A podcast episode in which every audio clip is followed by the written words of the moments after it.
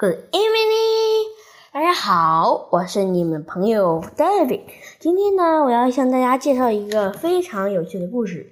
这故事的名字叫《Mrs. Honey Busy Day》。好，那我们现在开始这个故事吧。The sun is up. Mrs. Honey and Bruno wake from their sleep. Good morning, Bruno, said Mrs. Honey. Good morning, Mrs. Honey, said Bruno, yawning. Did you sleep well?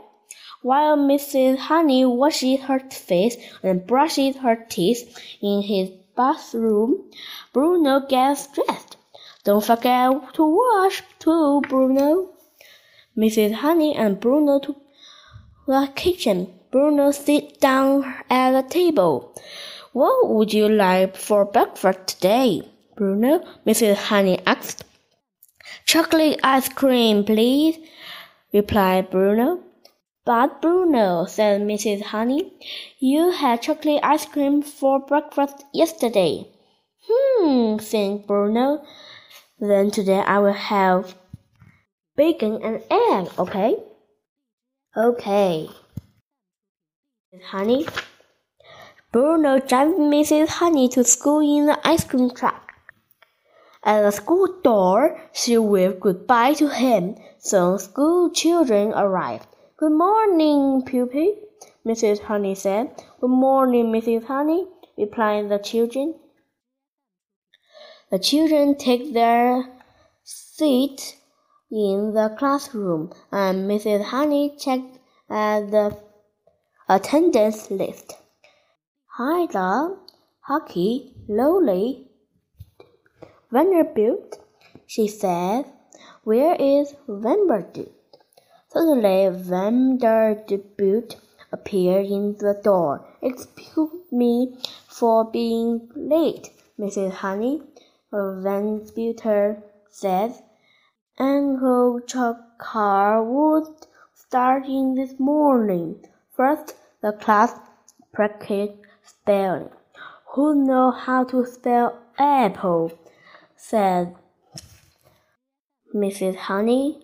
Lowly spells A P P L E apple. Good for you, Lowly. Next, the class worked with numbers. Mrs. Honey asked Vanderbilt to go on a dance. Mrs. Honey is petting and helps Vanderbilt find the answer. The class bell ring. It's time for gym. The boys leave the classroom to change into their sport in from the locker room. The class plays a game of basketball with Mrs. Toast. It's lots of fun. Good shot, Flossie. Flossie Bunny shot the ball in the net. After gym, it's time for lunch. The children join Mrs. Honey in the school cafeteria. There are many different things to choose from. Try to choose from more than one food group. Mrs. Honey said, That's the way to keep healthy. Then it's time for recess. While everyone played outside in the school playground, Mrs. Honey gave Bruno a telephone call. Bruno, have you eaten something other than just the ice cream? said Mrs. Honey. Okay, Mrs. Honey, I promise. Tomorrow I will eat something different. What did you have for lunch today, Bruno? said Mrs. Honey. Ice cream, replied Bruno. This is afternoon. Mrs. Honey has special treat for her class.